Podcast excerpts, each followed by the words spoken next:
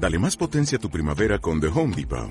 Obtén una potencia similar a la de la gasolina para podar, recortar y soplar con el sistema OnePlus de 18 voltios de Ryobi desde solo 89 dólares. Potencia para podar un tercio de un acre con una carga.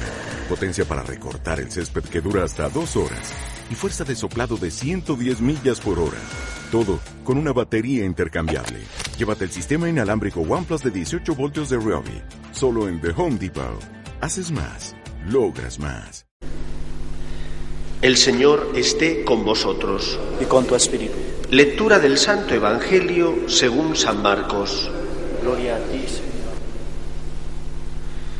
En aquel tiempo Jesús y sus discípulos, terminada la travesía, tocaron tierra en Genesaret y atracaron.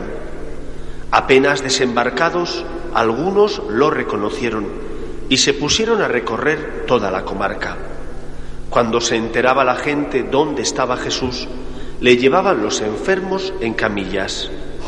En la aldea o pueblo o caserío donde llegaba, colocaban a los enfermos en la plaza y le rogaban que les dejase tocar al menos el borde de su manto, y los que lo tocaban se ponían sanos.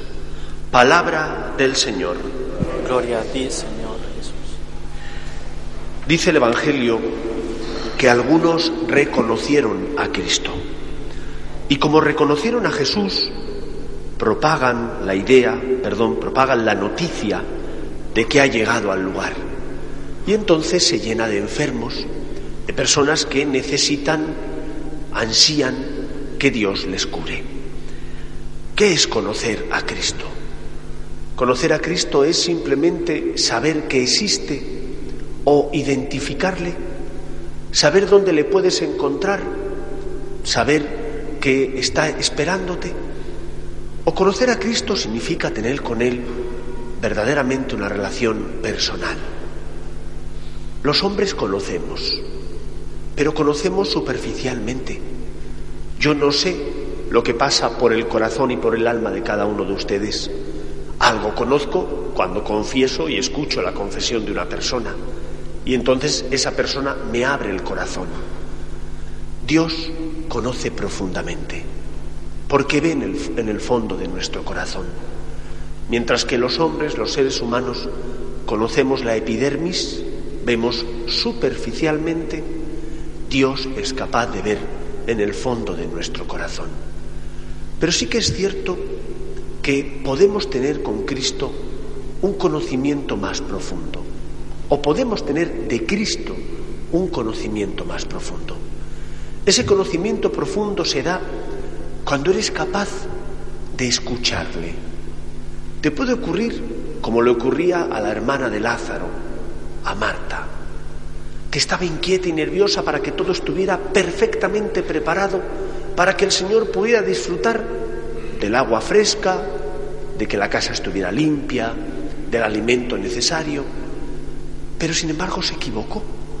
Y se equivocó porque lo que Cristo buscaba en ella o de ella no era simplemente un refrigerio, buscaba llenar su alma del amor y de la felicidad que Él venía a traerle.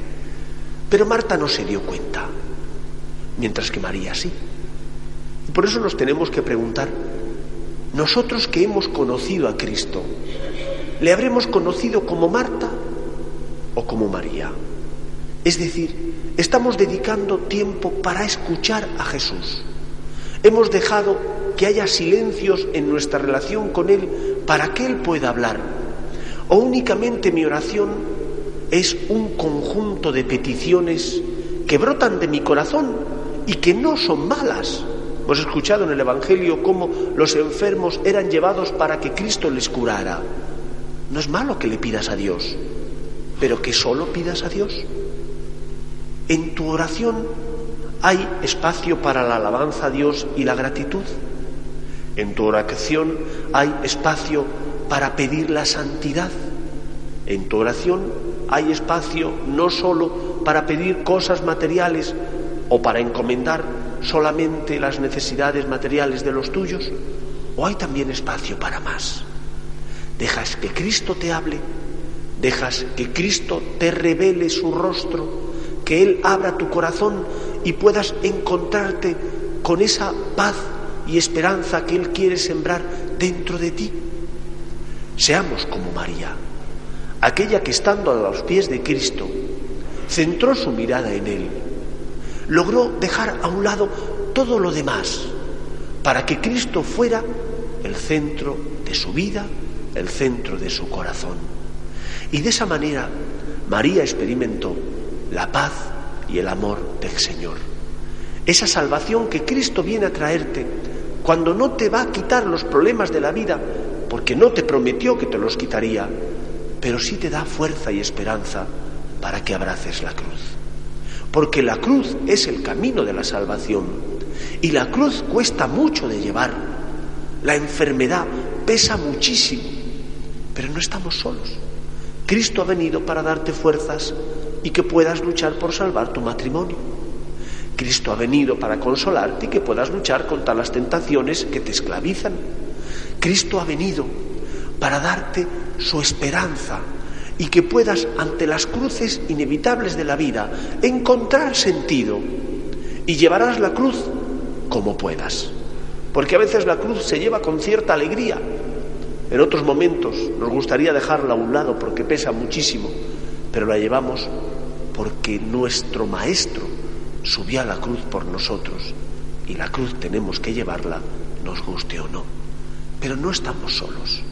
Cuando abrimos el corazón a Cristo, Él llena nuestra vida de su amor y de su esperanza para que podamos recorrer el camino de la vida de la mano de Jesús y por lo tanto creando un mundo más justo y un mundo mejor. Pon amor y donde no hay amor encontrarás amor.